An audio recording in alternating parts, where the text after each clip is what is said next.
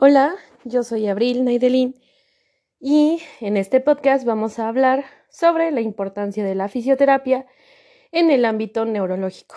Para empezar, ¿qué es la neurología?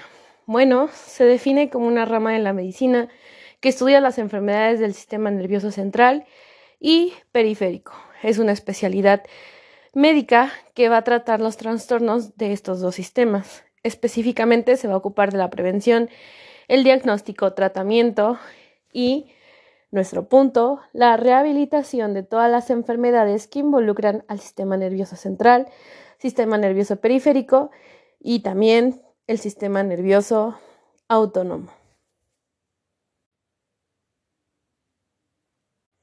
Y bueno, ¿qué es la fisioterapia? La fisioterapia es una disciplina de las ciencias de la salud que ofrece tratamiento y rehabilitación física para diagnosticar, prevenir y tratar síntomas de múltiples patologías, tanto agudas como crónicas, por medio de ejercicios terapéuticos, agentes físicos, técnicas manuales, etcétera, etcétera, etcétera. Em, un punto muy importante de la fisioterapia es que el tratamiento no es farmacológico, ¿sale? Entonces, Vamos a agrupar estas dos definiciones, neurología y fisioterapia, en lo que vamos a hablar sobre la importancia de la fisioterapia en el ámbito neurológico. Entonces vamos a hablar de la neurorehabilitación.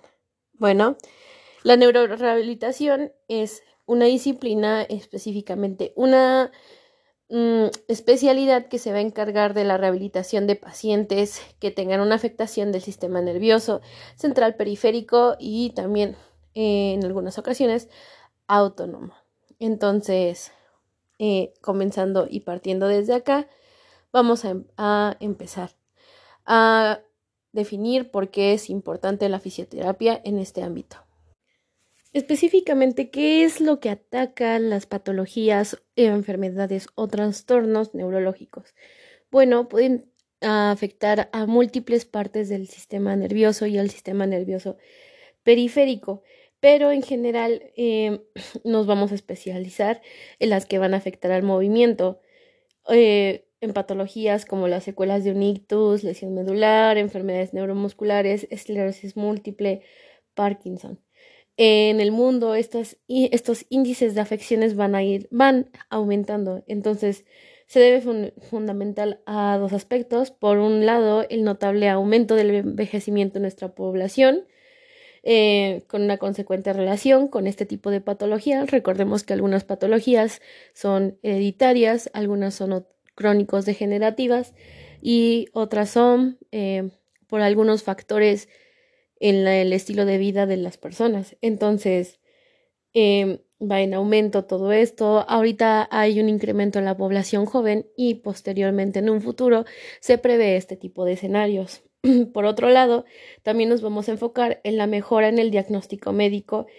Eh, ahora, como ya hay mucho mejor diagnóstico médico, se pueden diagnosticar cada vez más y mucho más antes lesiones neurológicas en la población pues cada vez más jóvenes. Entonces, esto le da una oportunidad a la neurorehabilitación por parte de la fisioterapia a tener una mejor prevención de las secuelas de lesiones em, o enfermedades crónico-degenerativas, a prevenir pues síntomas más graves, a prevenir una degeneración más progresiva y más avanzada y eh, también, ¿por qué no?, a prevenir que se desarrollen otro tipo de lesiones en la neurorehabilitación. Entonces, bueno, cuando se produce un daño en el sistema nervioso central o periférico, va a existir un tiempo de rehabilitación donde se van a producir nuevas conexiones este proceso es llamado neuroplasticidad. De ahí va a ser la importancia de estimular y guiar los ejercicios para conseguir recuperar los movimientos perdidos. El conjunto de dichas técnicas mejorarán el día a día del paciente y su calidad de vida, aunque eh, no todo se enfoca en pacientes que han tenido una lesión, enfermedad o trastorno de, de este sistema neurológico, ya sea central o periférico, sino que la neuroplasticidad también ocurre en niños, ¿saben?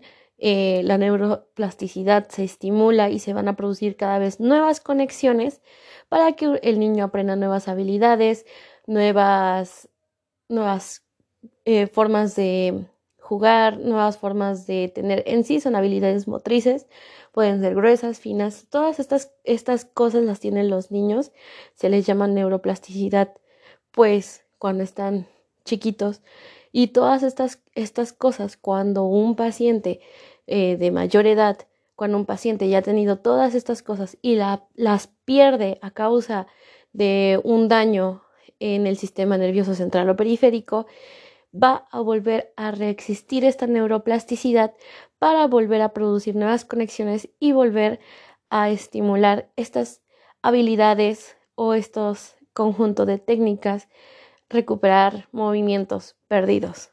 Porque se realiza, bueno, ya como ya lo, había mencionado antes, eh, se enfoca mucho en mejorar la función de la movilidad, pero eh, la movilidad va acompañada de otras cosas, no solamente es el movimiento en sí, va acompañado de equilibrio, de coordinación y de postura. Entonces, el objetivo principal es que el paciente pueda volver a realizar sus actividades cotidianas con normalidad y poderse valer por sí solo teniendo estas cosas, movilidad, equilibrio, postura y coordinación. Siendo así, que la fisioterapia neurológica es demasiado importante en el ámbito funcional de un paciente, en la rehabilitación funcional de un paciente. Muchos pueden decir que se enfoca solamente eh, en, en algo normal, por así decir, ¿no? Que pueda flexionar, que pueda estirar el, el, el, brazo, que pueda flexionar, que pueda estirar la pierna, que pueda mover los dedos.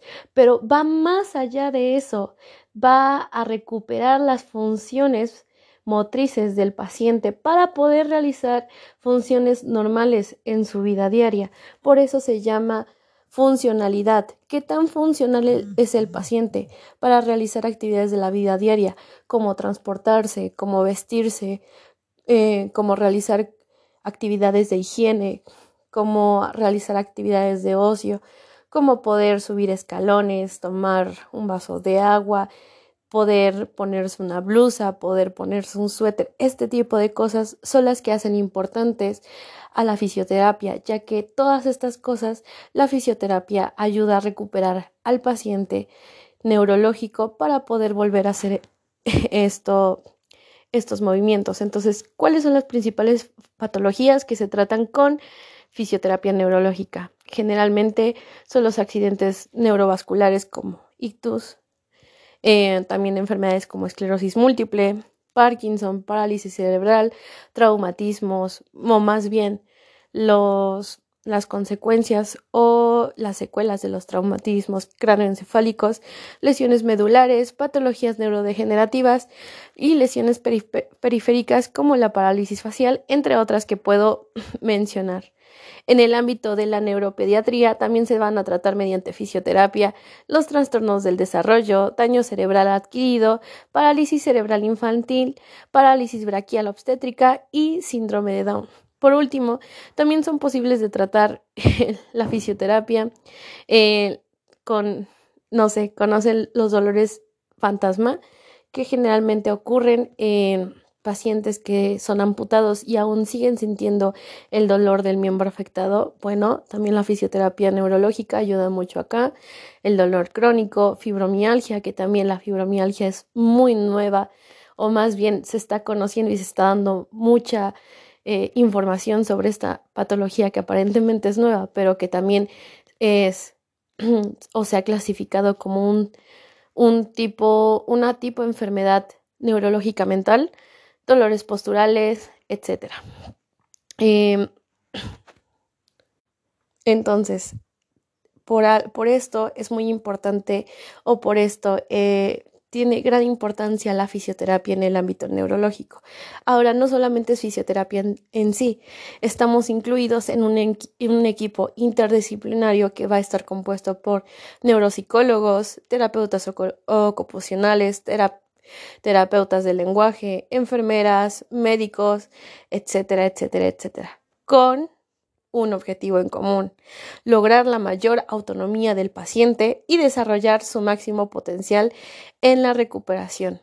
Entonces, también, aparte de este equipo interdisciplinar, el proceso de una neurorehabilitación requiere la participación del paciente y la implicación en su entorno, así como un profesional especializado para alcanzar los objetivos que había mencionado anteriormente, de lograr la mayor autonomía y desarrollar su máximo potencial del paciente.